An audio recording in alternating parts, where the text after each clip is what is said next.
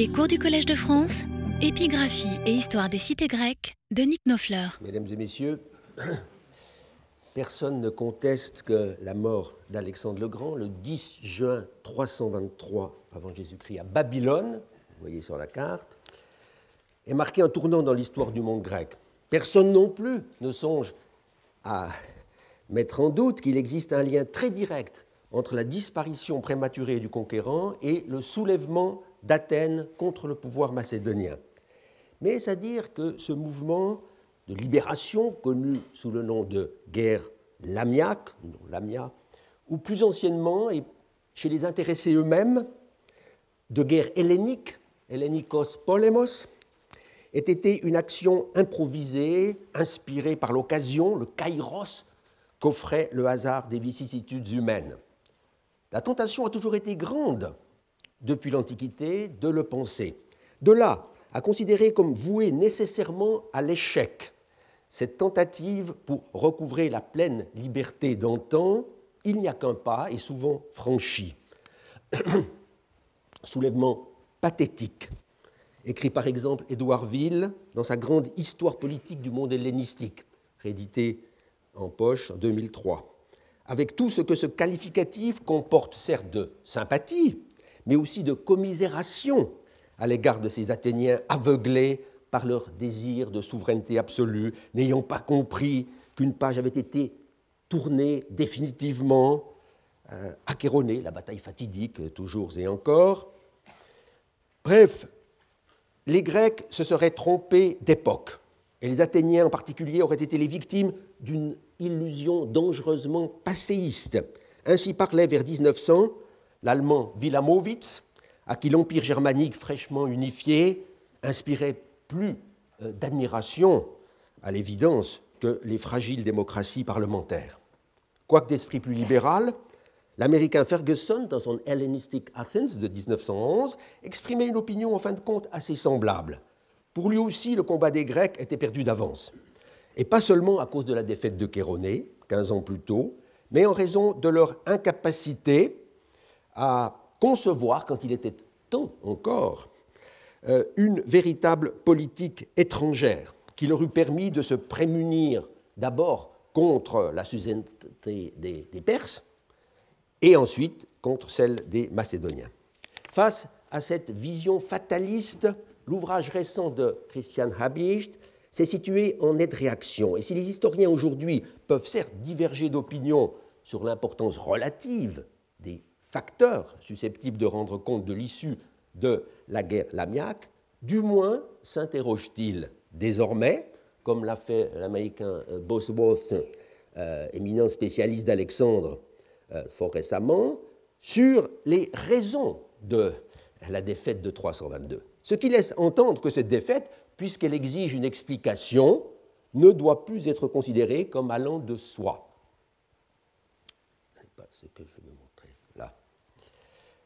Mais la recherche objective des causes de l'échec final, après une année de succès militaire, ne saurait se faire sans un réexamen des causes de la guerre elle-même, les deux questions étant bien sûr inextricablement liées. Or, là aussi, on doit écarter toute explication simpliste.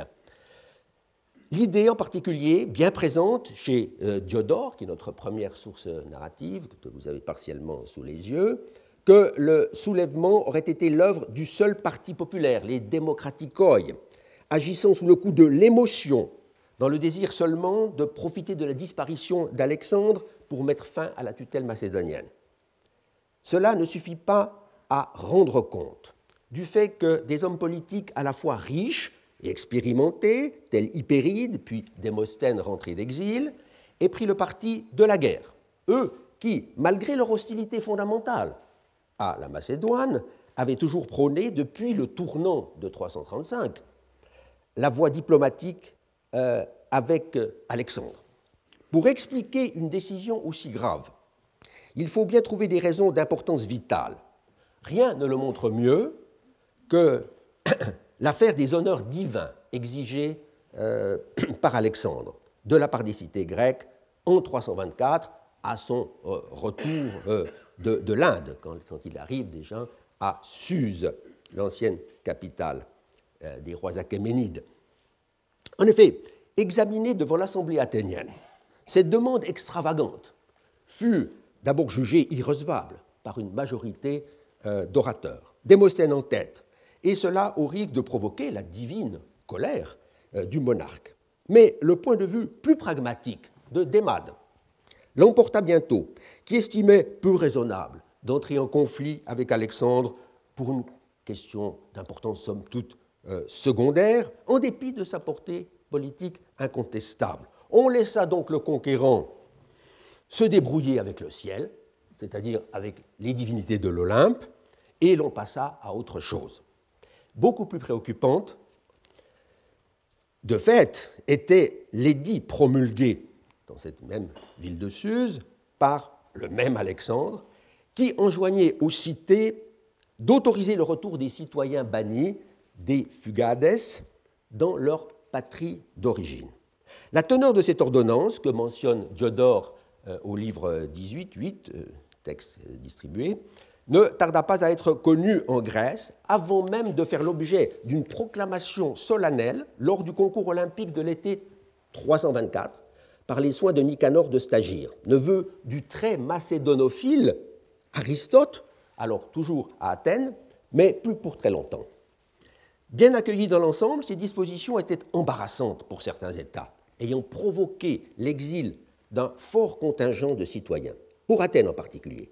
L'ordonnance s'avérait grosse de danger puisqu'elle concernait directement ces Samiens qui, en 365, vous vous en souvenez, avaient été expulsés hors de leur île par les clérouques athéniens, désormais menacés euh, de devoir perdre leur terre. Certes, encore assez récemment, il s'est trouvé des érudits pour essayer de minimiser la chose, en prétendant que ce retour des Samiens ne constituait pas un risque sérieux, dans la mesure où il aurait été une disposition prise en dehors de l'édit et pouvant dès lors faire l'objet de négociations le poids de la question samienne aurait été surestimé et il conviendrait de renoncer à voir dans ce projet une cause majeure du mécontentement athénien contre Alexandre à partir de 324 et donc du soulèvement de l'année suivante.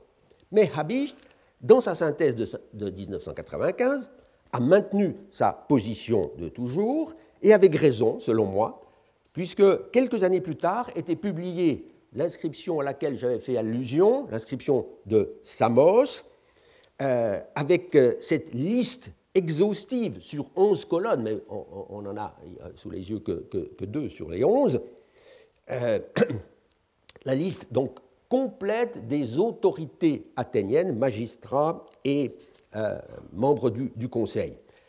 liste qui implique que la colonie elle-même devait compter près de 10 000 citoyens. Dans ces conditions, il est clair qu'une cohabitation des deux peuples même, sur les mêmes terres n'était envisageable ni sur le plan politique, ni encore moins sur le plan social et économique. Le retour des Samiens, exigé par l'édit d'Alexandre, ne pouvait donc pas être pris à la légère par les Athéniens. Il était pour eux tout simplement catastrophique.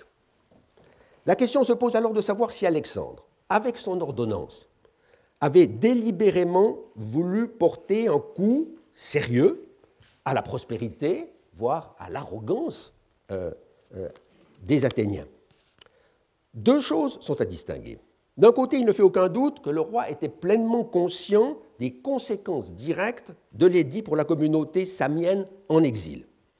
Car, en plus du témoignage de Diodore, euh, déjà au livre 17, 109, on possède depuis assez longtemps déjà un document remarquable, un décret de Samos, par lequel les Samiens, une fois rentrés chez eux, euh, après 321, remercient et honorent deux citoyens d'Iassos en Carie maritime, qui s'appellent Gorgos et Mignone, qui avaient eu le mérite de plaider auprès d'Alexandre, para Alexandro, comme vous le voyez, euh, la cause samienne. Ensuite de quoi dit l'inscription, le roi fit proclamer devant ses soldats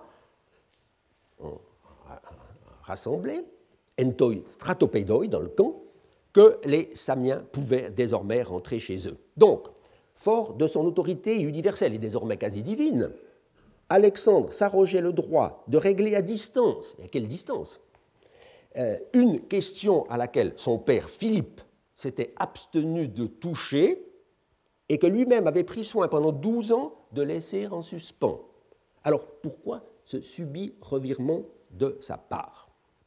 C'est l'autre aspect de la question. Et ici s'ouvre le domaine de l'hypothèse. Mais il y a hypothèse et hypothèse, et l'on ne saurait, même en histoire ancienne, en faire de gratuite.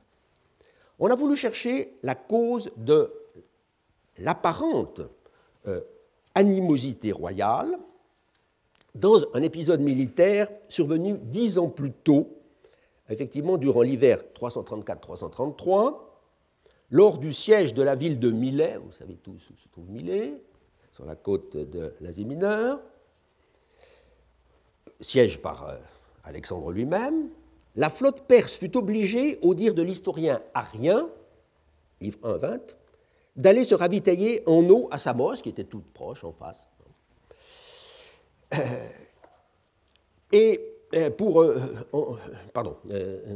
or, il eut apparemment aucun vaisseau athénien pour empêcher ce débarquement des, Perses. On en a tiré un peu vite la conclusion que les Athéniens de Samos avaient dû, en cette circonstance, prendre le parti des Perses contre le roi de Macédoine.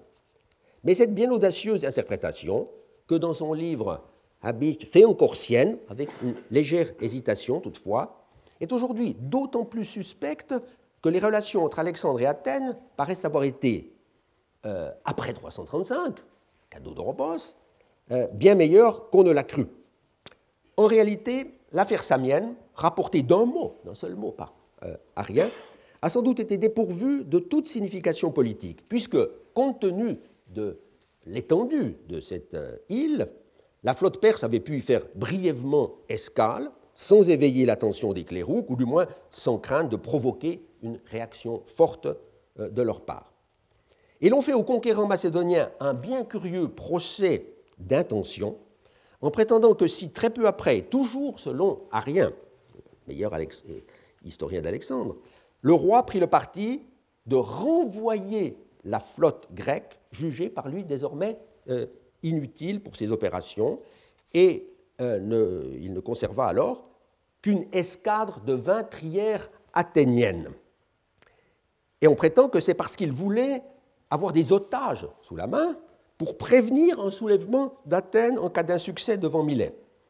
Mais la raison obvie de cette euh, exception et que les vaisseaux et les équipages envoyés par Athènes pour la campagne d'Asie mineure étaient de loin les meilleurs, et que ces trières pouvaient être radoubées au besoin dans le port de Samos par des spécialistes athéniens de la construction navale. Au surplus, même dans l'hypothèse où il y aurait eu quelques frottements entre Athènes et Alexandre à cette date, comment croire que ce prince au sang réputé chaud et même bouillant euh, eut attendu dix longues années pour punir les Athéniens de leur euh, prétendue trahison? Il faut écarter de même une autre manière d'expliquer l'apparente hostilité d'Alexandre à l'égard d'Athènes en 324, car cette explication a beau remonter à l'Antiquité, elle ne vaut pas mieux.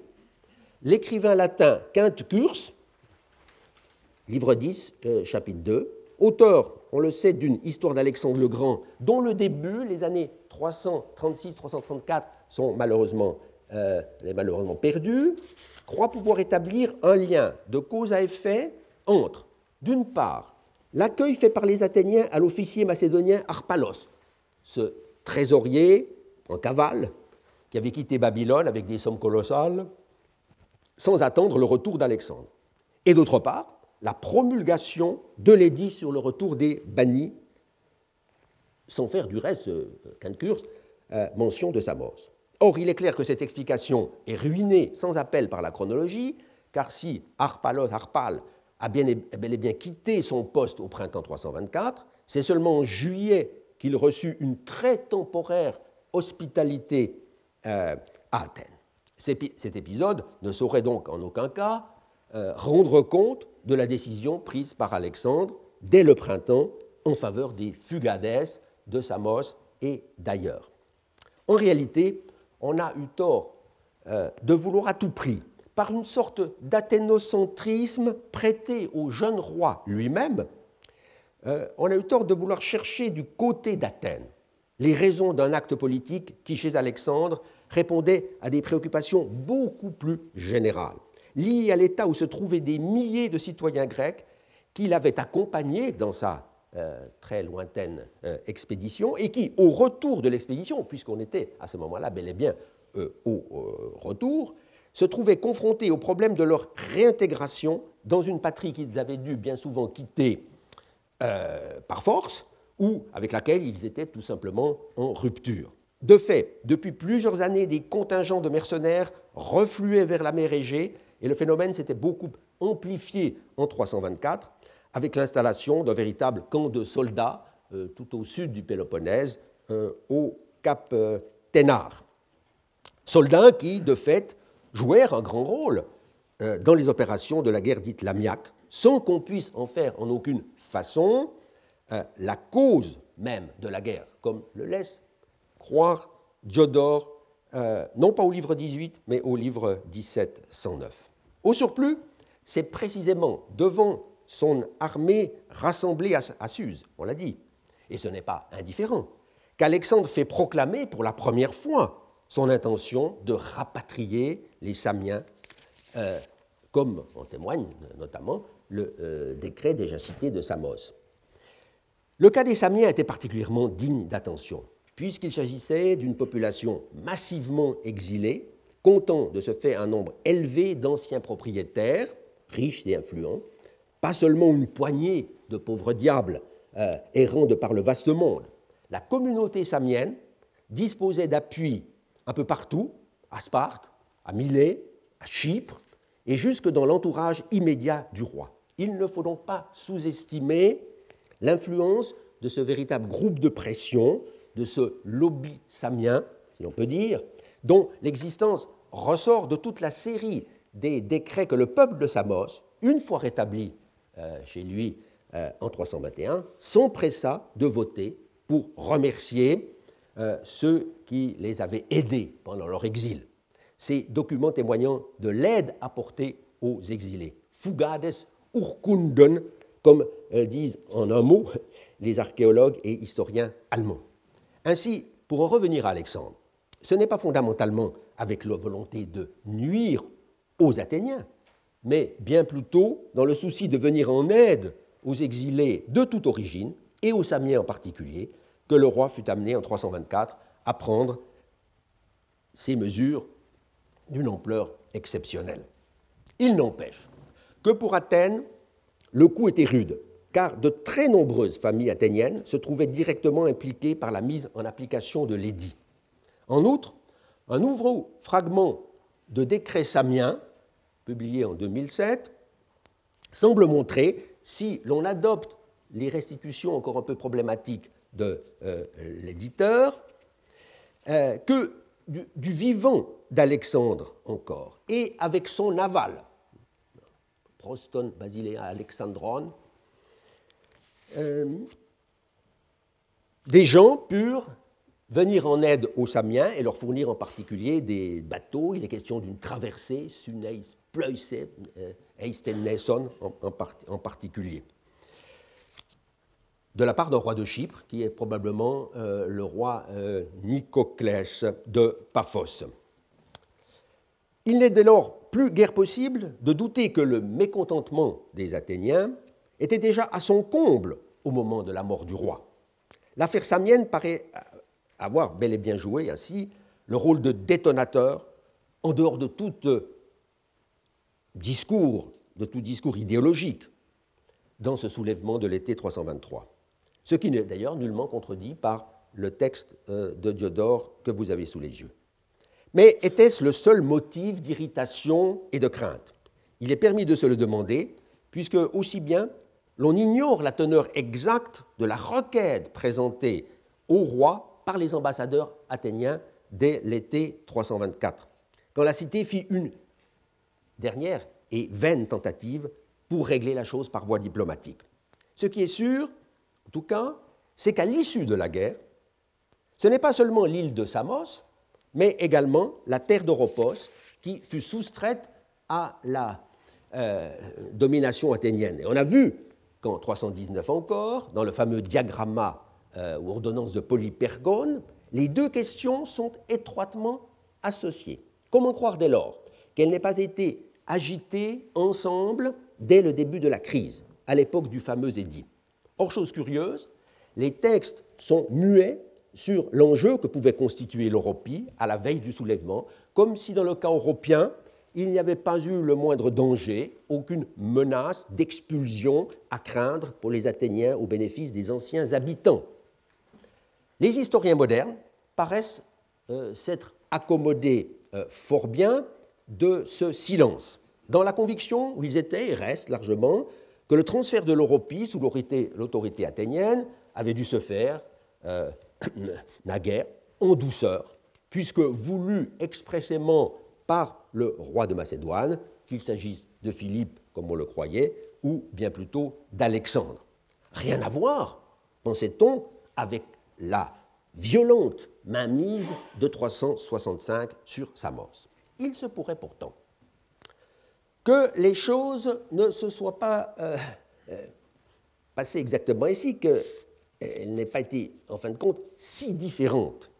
Bon nombre d'Européens ayant dû être plus ou moins contraints de prendre, en 335, le chemin de l'exil. Car le moins qu'on puisse dire, c'est que cette population indigène, toute proche d'Athènes, formant pourtant une cité, est absente des documents euh, athéniens de la période 335-322, comme si elle s'était volatilisée. Y a-t-il encore des Européens à Oropos à l'époque de Lycurgue? Sans doute, oui, mais dans une position subalterne et précaire, sans accès à la propriété ou même à la location foncière. Comment se fait-il alors que l'on ne prête attention qu'aux infortunés samiens, sans avoir une larme pour les malheureux européens C'est que ceux-ci, bien moins nombreux, et surtout bien moins relayés que cela, sur le plan international, ne pouvaient guère compter sur un groupe de pression, pas de lobby européen, pour reprendre encore ce terme, de par le monde grec. Une seule cité paraît avoir accordé un appui immédiat et permanent à ces victimes de l'impérialisme athénien en ce secteur.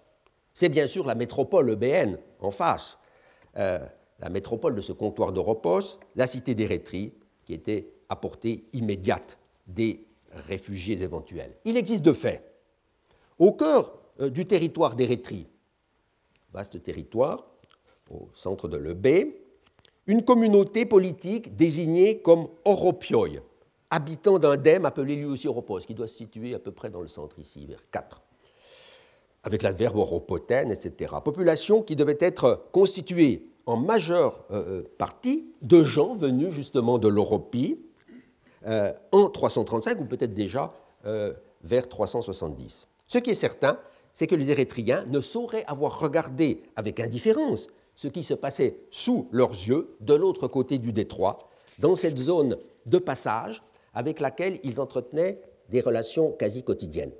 On a rappelé il y a deux ans que l'homme d'État Ménédème d'Érythrée conduisit au témoignage de euh, l'historien des philosophes, Diogène euh, Laërce, livre 2, une délicate ambassade pour Oropos, Uper tout Oropou, à une date certes un peu différente euh, de celle que l'on admet d'ordinaire, mais peu importe ici. Enfin et surtout, il est établi euh, par Diodore, comme par Pausanias, que les Érythréens furent au nombre des peuples réfractaires à l'alliance avec Athènes, dans la guerre de libération menée par elle contre la Macédoine. Il eut même, durant la, euh, période, durant la période des hostilités, une opération navale, euh, rapportée par Strabon, contre le territoire d'Érythrée, contre la petite bourgade de Styra, au sud, euh, qui faisait alors clairement partie de, de. C'était une forme de mesure de rétorsion contre Érythrée.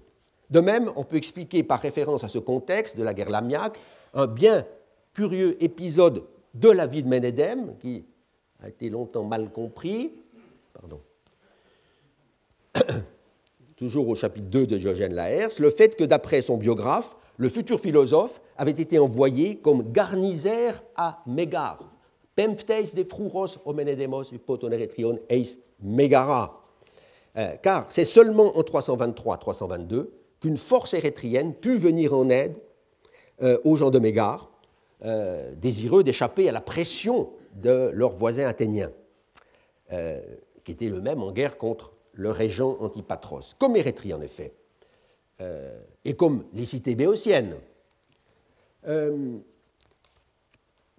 plusieurs voisines d'Athènes, non seulement Mégare, mais aussi Corinthe, euh, Chalcis, s'étaient rangées du côté du régent macédonien. Chacune de ces cités ayant une bonne raison de ne pas appuyer euh, les Athéniens dans leur combat pour la liberté. Le fait est avéré aussi pour euh, les Béotiens, qui, ayant profité de la disparition de Thèbes en 335, ne souhaitaient pas voir cette cité rétablie en cas de succès des peuples insurgés.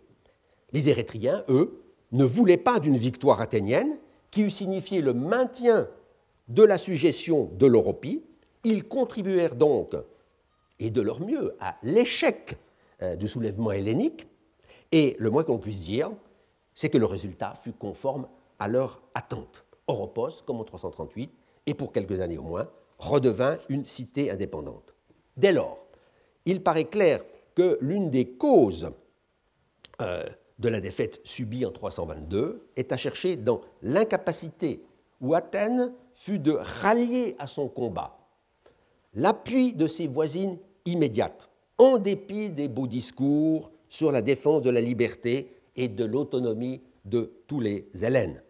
Il y avait trop de rancœur chez les Béotiens, chez les Mégariens, chez les Érythréens, pour que le soulèvement prît un caractère réellement panhellénique. Cela n'empêchait pas euh, les insurgés grecs de connaître de beaux succès militaires, grâce surtout à l'appui de des mercenaires euh, très aguerris euh, que l'Athénien Léosténès sut recruter en grand nombre avec l'argent laissé par le trésorier Harpale. Les Athéniens furent d'emblée victorieux des Béotiens, puis des Macédoniens eux-mêmes, bientôt enfermés dans l'Amia, hein, ville donc du, nord de la Grèce, en face dans le Golfe ici, pardon, et euh, il peut réussir à enfermer euh, dans cette ville euh, le régent Antipatros en personne. C'est seulement après la mort accidentelle de ce Léocédès, qui était un brillant chef militaire, qu'Athènes et ses alliés commencèrent à subir des revers de plus en plus sérieux, notamment à Cranon, pleine, là en pleine Thessalie, face à deux armées macédoniennes qui avaient réussi à faire leur jonction. Mais cette défaite terrestre, qui n'avait d'ailleurs rien d'une débâcle, n'aurait pas été décisive s'il n'y avait eu, au cœur de ce même été 322, une série de rencontres navales dont l'issue fut à chaque fois passablement désastreuse pour la flotte athénienne. Comment expliquer ces échecs répétés sur mer? Faute d'un Thucydide, euh, nous donnant en connaisseur le récit des opérations maritimes, il est bien difficile de savoir s'il y eut euh, erreur tactique de la part des chefs athéniens, en particulier de l'amiral Euétion. Un élément d'explication réside peut-être dans le fait que la flotte avait dû, euh, par trois fois, livrer bataille loin de son port d'attache. À l'entrée de l'Hellespont d'une part, la bataille d'Abydos, par ici, évidemment un passage clé. Puis à Morgos, au cœur des, Cyclades, lourde défaite. Et enfin au débouché du golfe de Corinthe, dans les îles, près des îles Équinades. Elle manqua ainsi la flotte euh, d'un appui terrestre qui aurait pu être précieux. Les effectifs mis en ligne paraissent en tout cas avoir été d'ampleur à peu près équivalente, avec certes, en un cas au moins, une euh, légère supériorité pour les Macédoniens. Car la marine athénienne avait été, durant l'époque de Lycurgue, l'objet des plus grands soins, dont témoignent les inventaires euh, de la marine, si détaillés et dans l'ensemble si remarquablement conservés, qui permettent de suivre année après année l'entretien du matériel, la construction aussi, euh, de nouvelles euh, trières. On sait que Lycurgue lui-même déploya dans ce domaine une activité très significative. C'est lui qui acheva le euh, fameux arsenal du Pirée, entrepris dès 346 par l'architecte Philon d'Éleusis, cette skoiothèque que Vitruve citait encore comme un modèle du genre, et dont on peut déterminer aujourd'hui l'emplacement exact, grâce à des vestiges archéologiques ici, euh, au fond de la baie de Zéa. Euh, alors que pendant longtemps, ce bâtiment euh, ne fut connu que par son devis de construction, l'un des plus célèbres documents de cette espèce que nous a laissé l'Antiquité.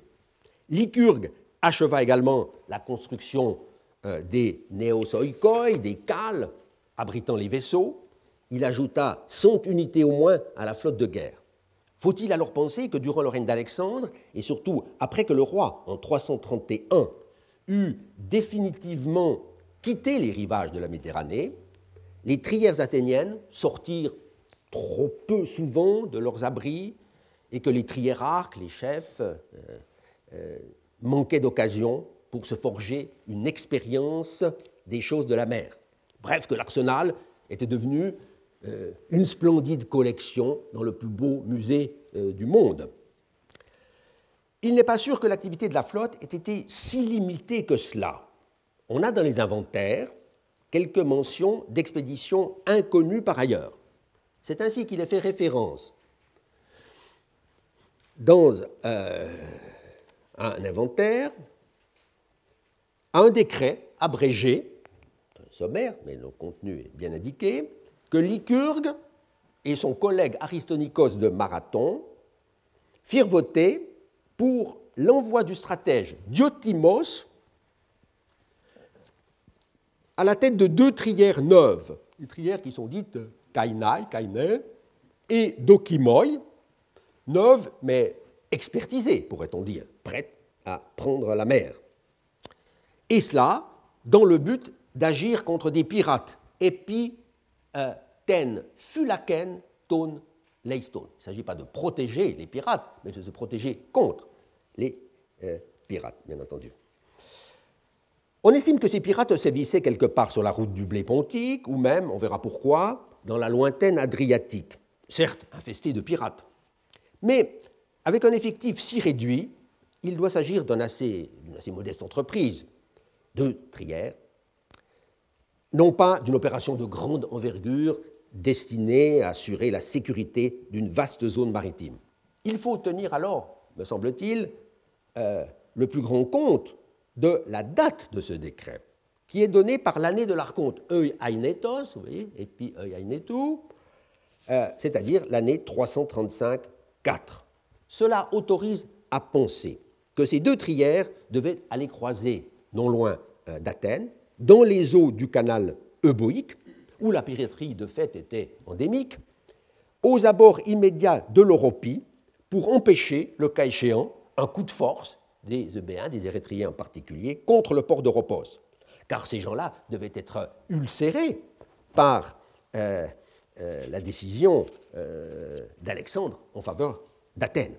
N'est-il pas singulier que l'auteur de la proposition faite aux côtés de Lycurgue, Aristonikos de Marathon, soit précisément euh, le législateur de ce nom, Aristonikos Aristonicou Marathonios, qui fit promulguer le règlement relatif au financement des petites panathénées, en cette même année 335-4, financement fondé précisément sur l'exploitation de la Néa, c'est-à-dire, on l'a vu au séminaire, de ce nouveau territoire qu'était l'Europie, acquise quelques mois plus tôt, précisément en euh, l'automne 335.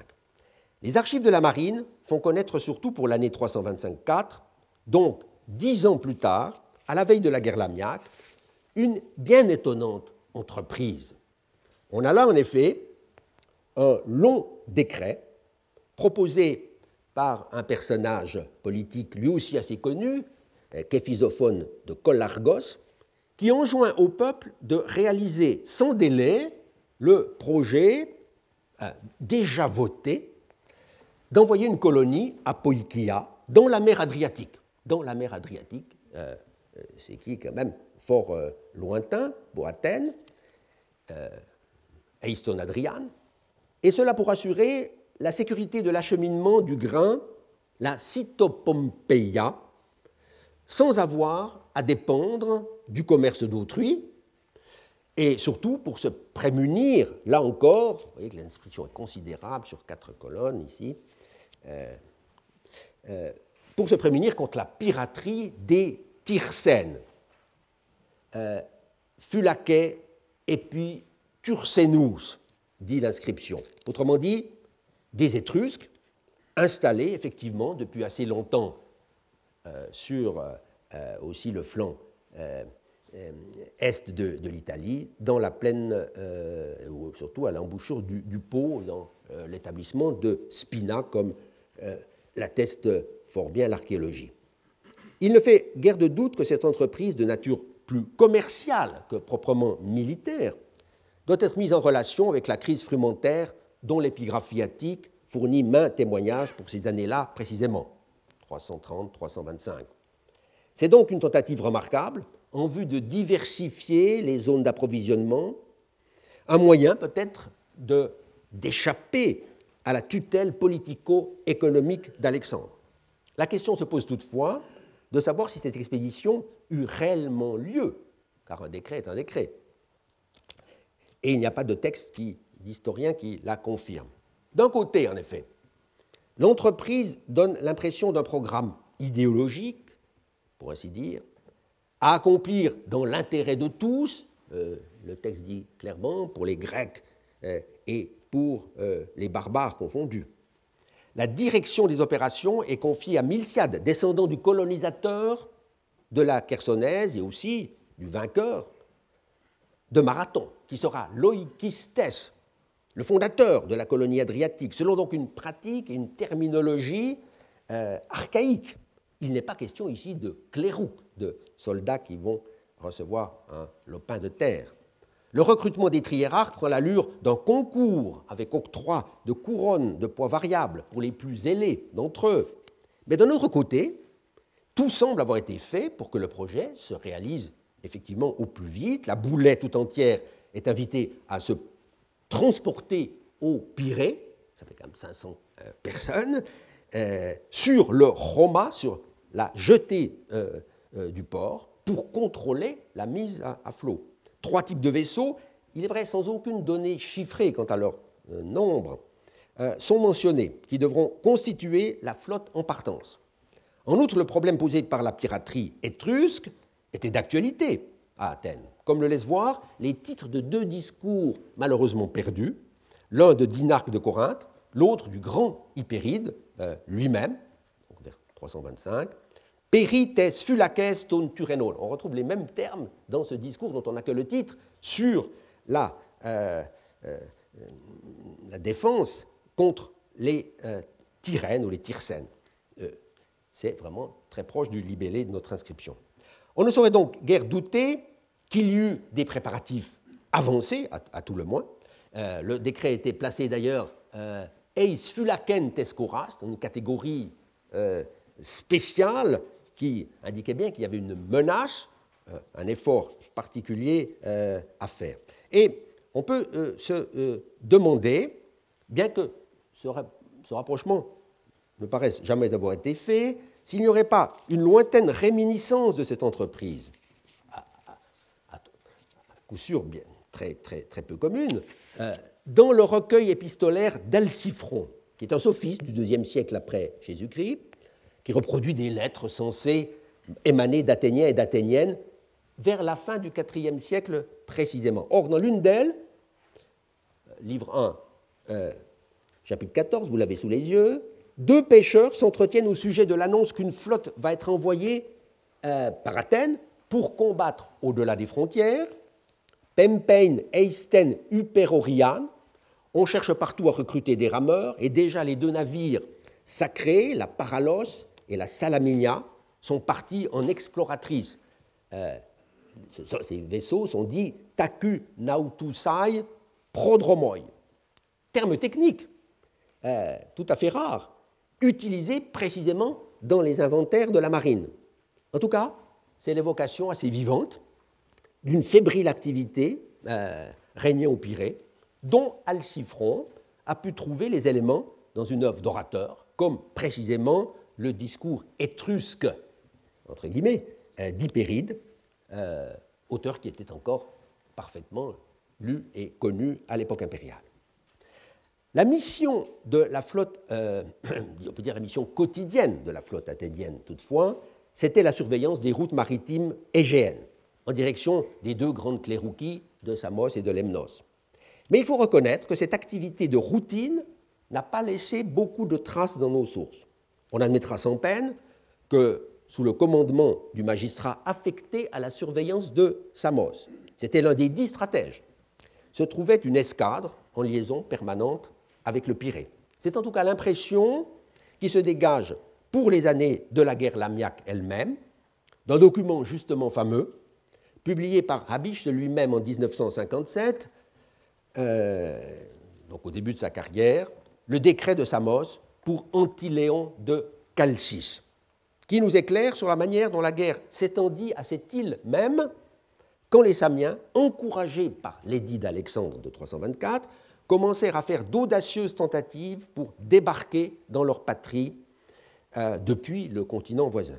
Le décret, euh, je donne ici d'après le choix bien connu de Jean Pouillou, numéro 8, rapporte en effet en une assez longue phrase introductive comment les Athéniens réagirent à la nouvelle d'une agression, qui n'était sans doute pas la première, contre leur précieuse colonie euh, insulaire. On envoya en toute hâte l'une des deux galères sacrées, justement, la Paralos, question, avec une ambassade porteuse du décret pris euh, par l'Assemblée du peuple.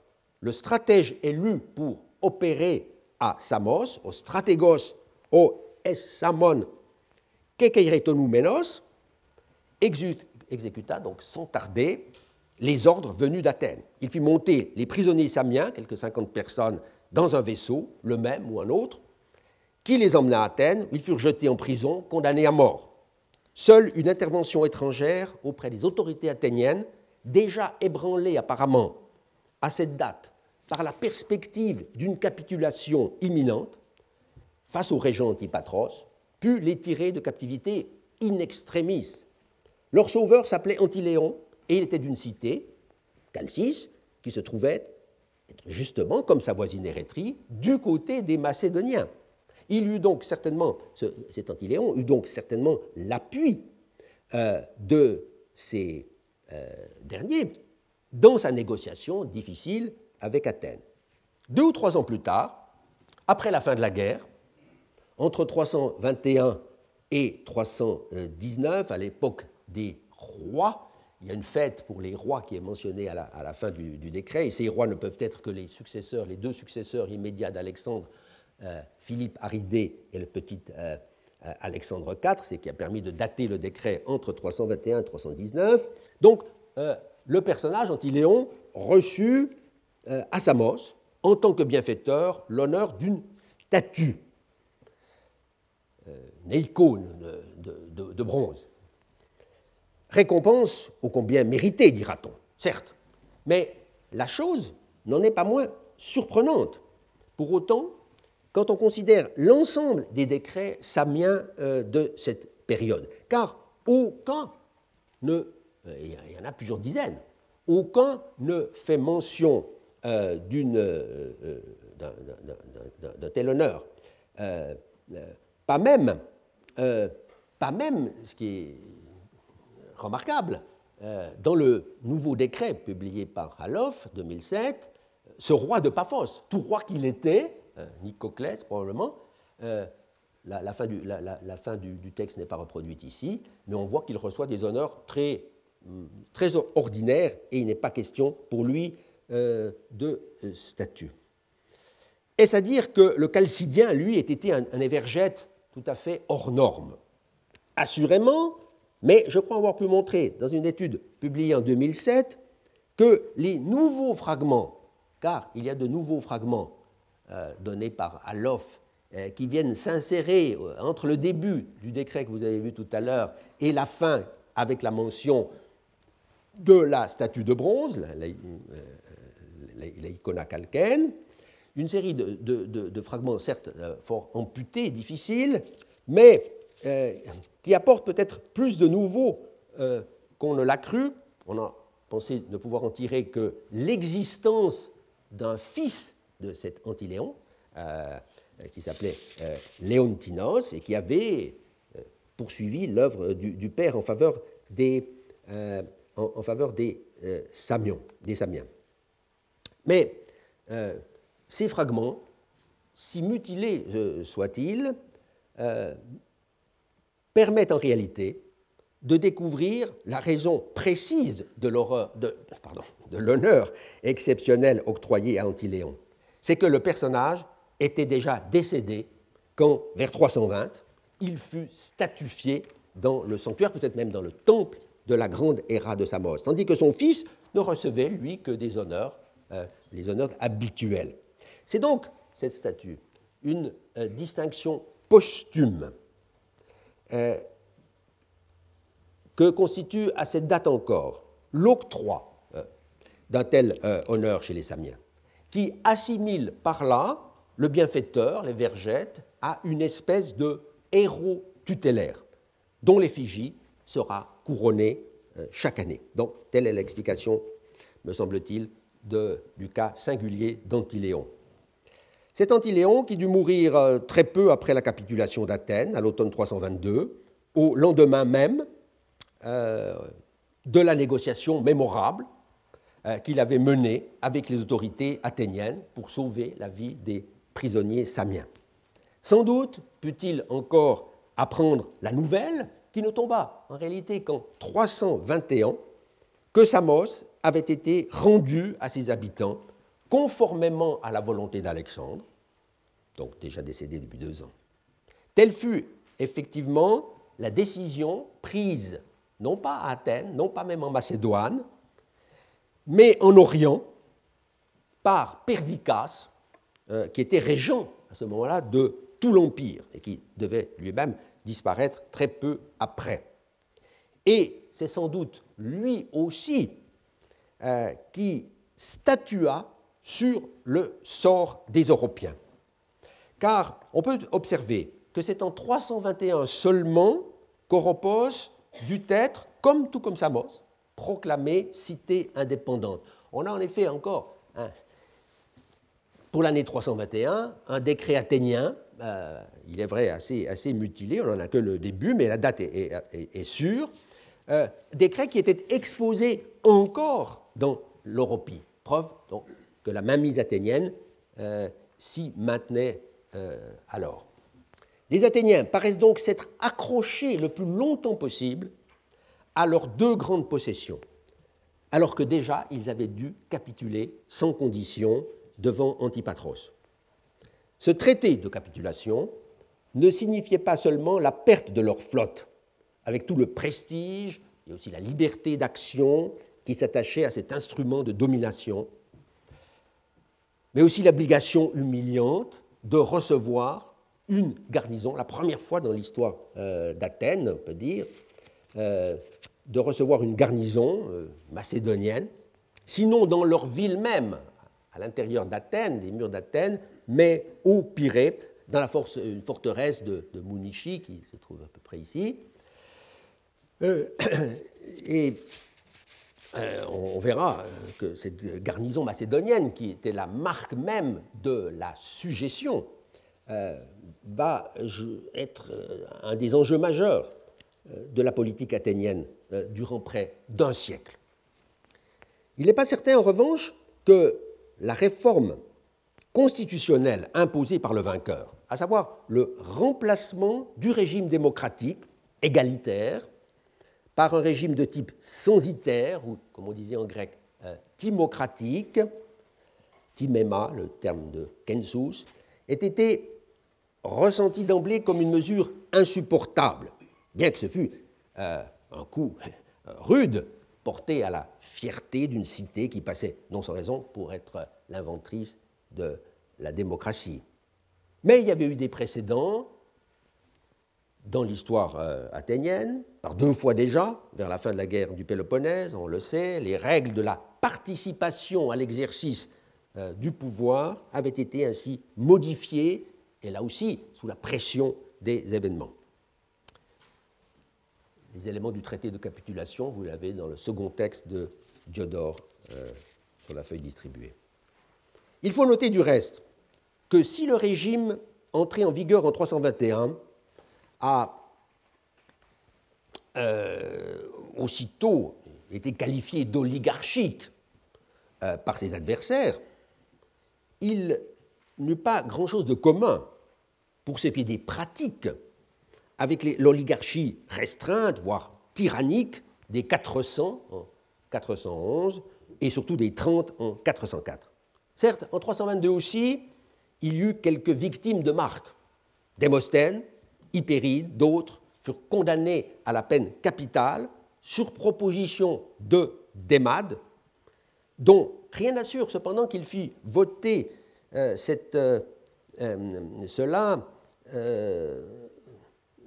contre ses collègues, ses collègues des douze années de prospérité. rien n'assure qu'il prit cette décision de gaieté de cœur. Ayant pris la fuite, ses collègues ne tardèrent pas à être exécutés, contraints au suicide par des agents de la Macédoine.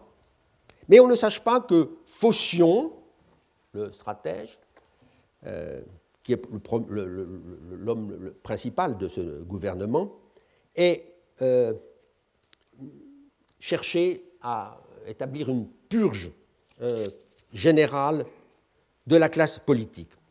En tout cas, l'établissement d'un kensus, timema encore une fois, ne visait pas les meneurs, mais la masse populaire vivant, pour ainsi dire, euh, sous le seuil de pauvreté. Car les 2000 drachmes de fortune, toutes ressources confondues apparemment, on s'est beaucoup disputé naturellement sur ces, sur ces chiffres, euh, ces 2000 drachmes de fortune qu'il fallait avoir pour pouvoir exercer les droits politiques, paraît avoir constitué, paraît avoir constitué une forme, un montant assez modeste. Les effets n'en étaient pas moins drastiques, puisque c'est plus de la moitié du corps civique du polyteuima athénien qui, en jugé par euh, les chiffres de Diodore, dont on n'a pas, de raison, de mettre en doute, était ainsi écarté, soit 12 000 citoyens en regard des quelques 9 000 Athéniens seulement ayant un census suffisant.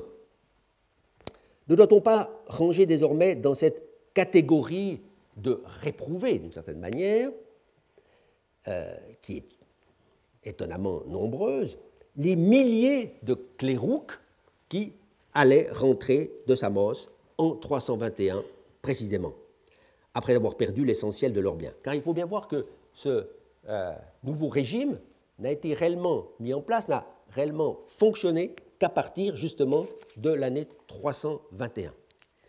N'est-ce pas ainsi que l'on comprend le mieux la proposition faite par Antipater, assez miséreux, enfin en tout cas, de venir s'installer en Thrace, dans le royaume de Macédoine, chose qui ne devait pas séduire beaucoup l'Athénien qui disposait d'un lopin de terre, même euh, euh, réduit, sous le ciel de l'Attique. Donc, je ferai cette hypothèse que euh, ces 12 000 citoyens, un nombre énorme, s'explique en partie par la masse des Athéniens revenus sans aucun bien, ou très peu de biens, euh, en 321 de Samos et peut-être aussi en partie de l'Europie. Ce qu'ont bien établi en revanche plusieurs études récentes, car cette courte période oligarchique, quelques années seulement, euh, quatre ans, a fait l'objet euh, ces derniers temps d'une attention soutenue de la part de plusieurs épigraphistes, euh, anglo-saxons notamment, dont notre hôte très prochain Graham Oliver, et d'une historienne italienne, Elisabetta Poddighe, auteur en 2002 euh, d'un petit livre intitulé Nel segno di Antipatro, puisqu'Antipatron, c'est est l'homme qui a imposé, en tant que régent, le régime euh, oligarchique à Athènes. Et à la lumière de ces travaux, qui étaient en partie connus déjà, on voit que les institutions démocratiques n'en continuèrent pas moins à fonctionner. Il faut le noter. Hein. Euh, il y a toujours une boulet de 500 membres, ce qui ne se reprend pas, car les régimes oligarchiques admettent d'ordinaire, plus couramment, une, un conseil, mais il y a aussi une ecclésia produisant un nombre appréciable de décrets. Je prends ici le tableau de Oliver. Euh, il a classé ces décrets par, euh, par année pour les quatre années euh, du régime oligarchique. Ces décrets, dont la plupart, chose à première vue paradoxale, qu'a mise en, évidence cet article de 2003, décrets qui émanaient de l'Assemblée elle-même, l'Assemblée seule en quelque sorte, sans projet préalable, sans probouloïma, comme on dit, du Conseil. Ce qui peut, en vérité, s'expliquer précisément par les nouvelles euh, euh, conditions d'accès à cette enceinte euh, fermée qu'est devenue l'Ecclésia, qui n'est plus cette masse incontrôlable de l'Ecclésia d'avant 322 avec tous les excès que l'on pouvait craindre, des élans populaires, des démoticoïs. Les décrets conservés sont certes en majorité des actes sans grand enjeu politique, encore qu'il faudrait examiner cas, surtout des octrois de citoyenneté à des évergètes étrangers. Beaucoup de décrets de ce, type dans la série, euh, on le voit, des proxénies, euh, des choses comme ça, euh, ou des actes de citoyenneté. Et parmi ces étrangers, il est notable qu'il y a des gens qui avaient sauvé les Athéniens durant la guerre lamiaque. Donc on les honore néanmoins, même si cette guerre lamiaque a été, en fin de compte, un échec contre la Macédoine. Mais ces documents ont le très grand intérêt, surtout, nous allons terminer par cela, euh, de euh, faire connaître une magistrature nouvelle et qui est tout à fait caractéristique de cette époque, qui réapparaîtra euh, plus tard, mais sous d'autres gouvernements oligarchiques. C'est la magistrature de l'anagrapheuse, l'anagrapheuse qui est signalée dans la colonne centrale. Un secrétaire qui remplace l'ancien grammateuse euh, et qui avait sans doute des compétences étendues. Euh, il était probablement euh, élu et non pas tiré au sort. En tout cas, cette charge fut certainement occupée par des personnages très en vue. Et l'un d'eux, qu'on voit apparaître ici au milieu, Archédicos de Lamtraille, a été brillamment identifié naguère par Habicht un article de 1993, au poète comique du même nom. Euh, cet Archédikos, poète comique euh, de la fin du IVe siècle, étant justement connu pour avoir été le partisan du régent Antipatros et contre des, adversaires du Parti populaire, Démocarès et Philippides, on y reviendra plus tard. Donc, euh, on a affaire là à une innovation intéressante d'une magistrature qui disparaîtra à nouveau une fois ce régime euh, renversé. Mais les deux grandes figures de ces années-là sont de manière assez prévisible, compte tenu de leur attitude euh, toujours conciliante vis-à-vis du pouvoir macédonien, l'orateur d'Emad, qui avait connu des hauts et des bas depuis 335, et surtout le vieux Phocion, hein, l'inusable stratèges, euh, sincèrement soucieux, d'ailleurs, l'un et l'autre, euh, du bien de leur patrie dans des conditions difficiles. Demade est l'auteur de nombreuses motions dans ces années 321-319, donc au début du régime. Le document le plus intéressant à tout point de vue reste un décret qu'il proposa justement l'année où Archédikos était, euh, je le montre d'abord le texte grec, et puis une traduction française du Abran, euh, l'année où, où Archédikos était justement anagrapheuse, Neikmos archonte, ce qui permet euh, de fixer euh, la, date très, précisément à 320-319, et où l'auteur de la proposition est justement, il a plu au peuple, Démade, fils de Déméas, du Dème de Péénias, c'est notre grand orateur. Euh, c'est par cette inscription relative à euh, l'aménagement de l'agora et des grandes rues du Pirée, hein, de grands efforts d'abord de, nettoyage, puis d'aménagement, ces, grandes rues qui sont appelées là les plateia, il faut faire attention à la traduction de plateia, ce ne sont pas des places, mais ce sont des avenues en quelque sorte, que l'on déblaye, que l'on aménage en vue du passage de la procession pour Zeus Sauter.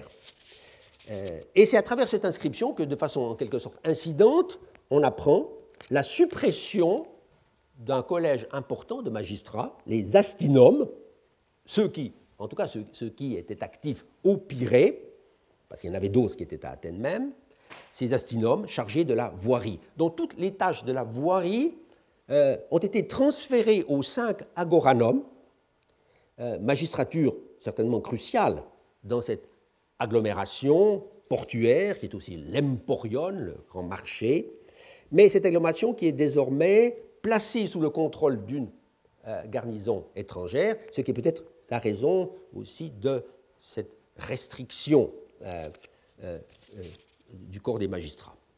Mais les jours de ces deux grands hommes politiques, qui avaient traversé bien des crises, étaient désormais comptés.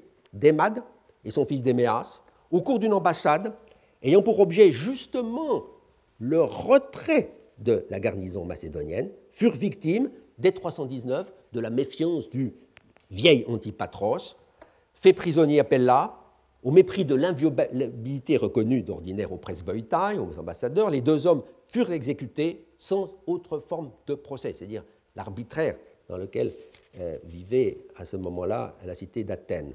Phocion ne lui survécut que de quelques mois, victime lui aussi des intrigues qui se nouèrent à la cour de Macédoine quand Antipatros, sur son lit de mort, confia la régence non pas à son fils, euh, le très fougueux euh, Cassandre, mais à un obscur officier, Polypercone, qui n'eut rien de plus pressé pour affaiblir la position de son rival que de proclamer la fin des régimes oligarchiques installés par Antipatros. C'est ainsi qu'au début de 318, le régime démocratique ancien, égalitaire, fut rétabli à Athènes. Lâché par Polypercone, perdant pratiquement tout appui parmi ses concitoyens, Phocion fut attaqué, traîné en justice par le nouvel homme fort, Agnonides, et promptement condamné par une assemblée qui n'avait plus rien alors de censitaire, qui était dit plus tard qu'un ramassis, un ramassis d'esclaves, d'étrangers, bref, un jugement très euh, dépréciatif, est condamné à boire la ciguë, tel un nouveau Socrate. Et comme le maître de ce Platon, dont il avait suivi, Phocion, l'enseignement, il paraît s'être résigné avec une certaine grandeur d'âme à cette condamnation, condamnation bâclée, euh, ce qui lui valut d'être immortalisé, à la différence de Démade, euh, voué, lui, à l'exécration de la prospérité, à cause de sa condamnation de Démosthène en particulier, immortalisé par Plutarque dans l'une de ses plus célèbres vies parallèles, où Phocion fait couple avec l'austère républicain de Rome, Caton d'Utique, ce qui n'est, en fin de compte, pas une mauvaise compagnie pour un Athénien modérément démocrate. Je vous remercie.